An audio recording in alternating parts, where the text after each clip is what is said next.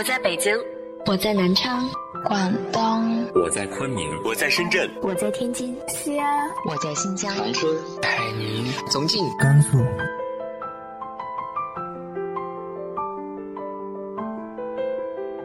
这里是 FM 幺八零八四，昨天的你的现在的未来，我是主播背着吉他的蝙蝠女侠。无论你在哪儿，这里都有我的温暖等你。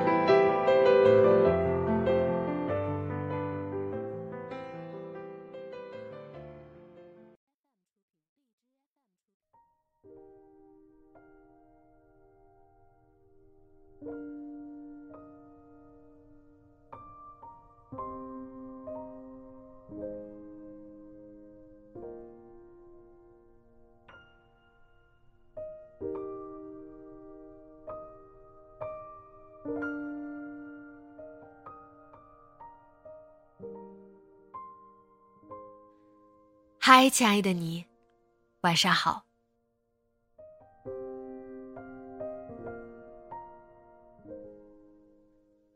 你总说还没有遇到那个对的人，但其实他早晚会出现的，在你准备好的时候。今天和大家分享的文章来自于向暖的。一想到余生与你共度，我就充满期待。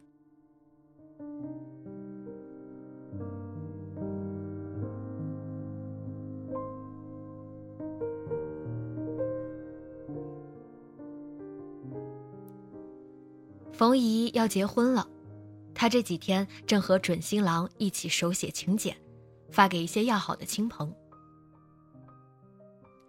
冯姨今年五十九岁，五十三岁那年她离了婚。冯姨的第一段婚姻并不幸福，可是她一直坚持到五十三岁才离婚。离婚在我们生活的这个年代已经不再那么艰难。很多人会说，不幸福为什么还要在一起？有个婚姻的外壳真的那么重要吗？不幸的婚姻对孩子伤害不是比离婚还要大吗？可是对冯姨这样年纪的人来说，婚姻在他们心中分量太重。要迈出离婚这一步，不但要面对舆论压力、生活压力，更要走出自己内心的屏障。真的是无比艰难。冯姨是个贤惠细腻的女人，她当初是一家工厂的普通职工，工作挺忙碌，但是忙碌之余，她总是把自己的生活打理的细致。冯姨爱唱歌，手风琴也拉得很棒，但是她不喜欢在大庭广众之下抛头露面，常常是在傍晚。忙完一天的事情，家务打理停当，他才带着孩子找个安静的角落，拉上几首曲子，释放一天的疲劳。冯姨喜欢书法，小楷毛笔字写得漂亮，但是她不爱张扬，很少在人前显露，只在休息日忙完家务的时候，在纸上写写，自己端详，心生喜悦。他钢笔字也写得好。他帮女儿抄的诗词，曾受到女儿老师的啧啧赞叹。冯姨还会做衣服，会刺绣。物质相对匮乏的当年，一块普通的布料常在她手中变成漂亮的裙子，一件普通衣服在她手中稍加修饰就变得雅致起来。冯姨是那种在岁月风霜侵袭下依然保持羞涩与优雅的女人。她婆婆出名的泼辣，跟另外两个儿媳都当街吵过架。她对冯姨也时常刁难，但冯姨从来没有跟她吵过，她总是忍让，始终学不会泼辣。她一生说话轻声细语，有时被人夸奖衣服穿得好，她还会有些不好意思，似乎应该受到厚待。可是。在那段漫长的婚姻里，冯阿姨是不受待见的。冯姨的老公老段当年是某机关小领导，一生钟爱各种酒场。老段喜欢热闹，热爱嘈杂。妻子的贤惠与优雅从来入不得他的眼。冯姨偶尔提出看个电影，他总说那是矫情。冯一拉琴写字，他觉得那是附庸风雅，与生活毫无益处。冯一性子害羞，他说那是上不得台面。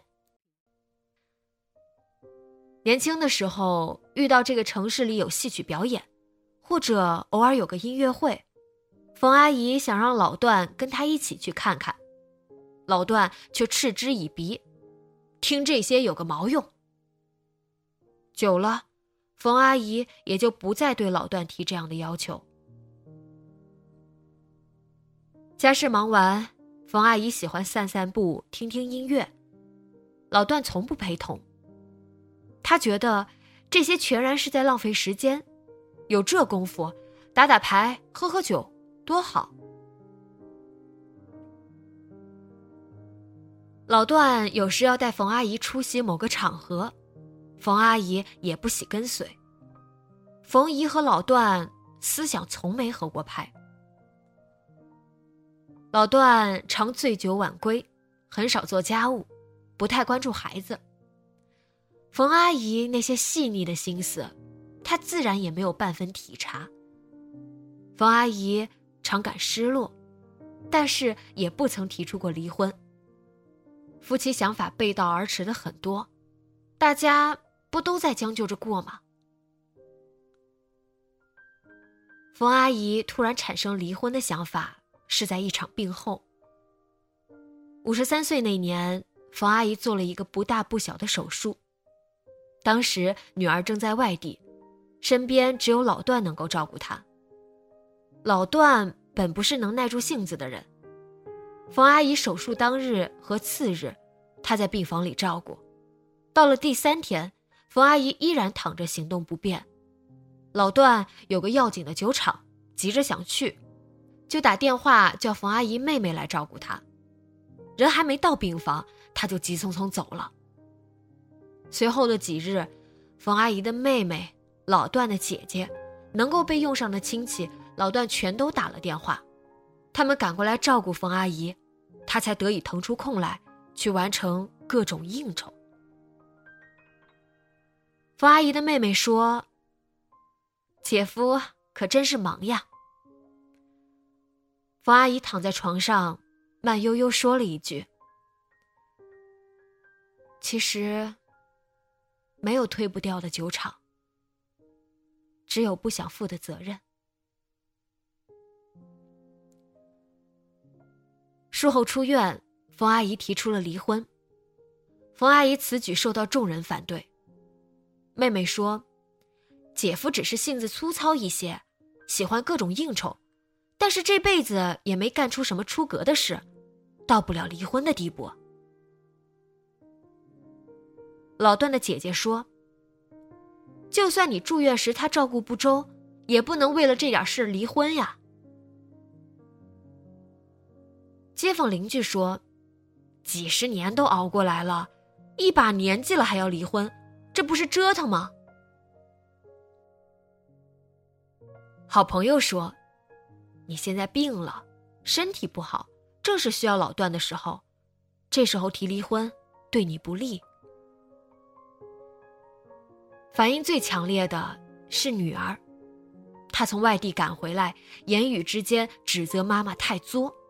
五十多岁了还要闹离婚，这不是作是什么？冯阿姨等女儿激动的情绪平复一下之后，才说了一番话。她说：“凡凡，妈妈想离婚，不是因为眼前这一件事。妈妈躺在病床上，回顾这几十年的婚姻，心里忽然感到绝望。你觉得妈妈五十几岁了？”离婚太作，可是年轻的时候，妈妈没有这个勇气。妈妈害怕离婚，有一部分是因为妈妈的软弱，有一部分是因为你。你小的时候，妈妈没有勇气离婚，因为怕你失掉一个完整的家。你年满十八岁的时候，妈妈没有勇气离婚，因为担心你刚刚成年，未来不定，情绪不稳，接受不了家庭离散的事实。你大学毕业之后，妈妈没有勇气离婚，因为担心你将来找对象。人家会嫌弃你是单亲家庭，范范。现在你二十五岁了，是个能对自己负责的成年人了。而妈妈呢，生了一场病，算是经了个小劫难。遇到劫难活了过来，妈妈不想再将就着活下去。妈妈想要按自己的想法活着。一向柔顺的冯阿姨，那年没有听劝，一意孤行离了婚。冯阿姨离婚后独自生活，日子渐渐过得有了情趣。她退了休，去老年大学报名学钢琴、健身、唱歌、种花、写字的时候。再没有人在旁边指摘。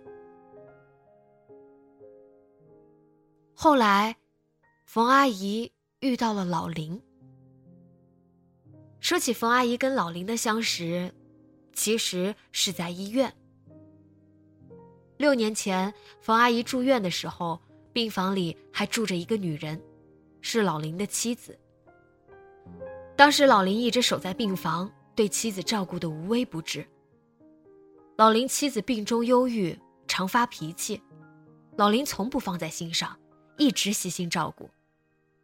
某天，老林的妻子提到想吃某种食物，老林不晓得怎么做，正很苦恼，旁边的冯阿姨善做这种食物，就细致的道出方法，老林连连称谢。病房里的相遇只是短短几日。后来大家各自忙各自的生活，早就把那段插曲遗忘了。后来，冯阿姨在老年大学上学，遇到了丧偶的老林。老林在这里教课。老林退休前是个记者，见识广博。早年东奔西走之余，他也是个很有生活情趣的人，擅长乐理，喜欢书法，为人智慧宽和。跟冯阿姨很谈得来，渐渐的两个人熟悉起来，发现共同话题很多，在一起总有说不完的话。两个人家住的不远，于是常常一起去看电影、听新年音乐会，也一起买菜散步，关系逐渐亲近。冯阿姨的种花、写书法、拉风琴。在老林眼中，皆是情趣。不像当年，这些在老段眼中皆是不入流的附庸风雅。老年大学的同学都很看好他们，但是当事人谁都没有开口说要生活在一起。一把年纪了，冯阿姨没有奢望过结婚。她想，能够有个情投意合的人说说话。就算不负余生。可是，冯阿姨忽然病了，腹痛难忍。去住院检查，才发现是当年手术的地方粘连，需要再做一个小手术化解。虽然只是虚惊一场，可是冯阿姨这一病把老林吓了一跳。冯阿姨住院的日子，她在医院悉心照顾冯阿姨。冯阿姨出院后，老林提出了结婚。冯阿姨答应了老林的求婚。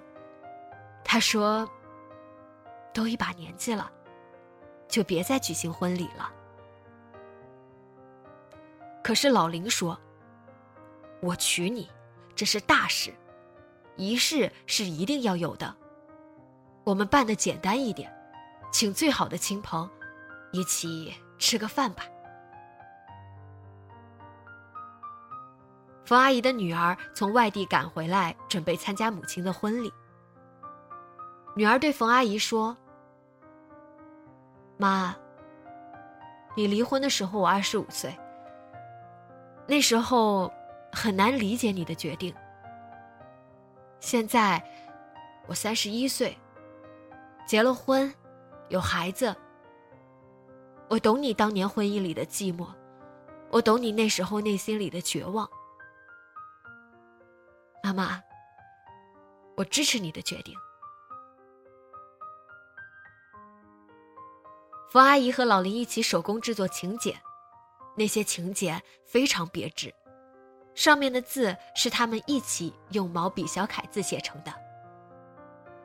两个人边做请柬，边偶尔相视一笑，一种默契和幸福感在空气里流淌。妹妹赶来跟冯阿姨一起选礼服的时候，说：“冯阿姨这次遇对了人。”冯阿姨想，没有当年的奋力挣脱，也许就没有今天的相遇。她对妹妹说：“一辈子快过去了，才刚刚明白什么是情投意合带来的幸福。”我觉得。我挺幸运的，妹妹说：“其实一辈子也还早，你还不到六十岁。”冯阿姨说：“是呀，还不到六十岁，好日子还长。一想到余生与老林共度，她心里……”充满期待。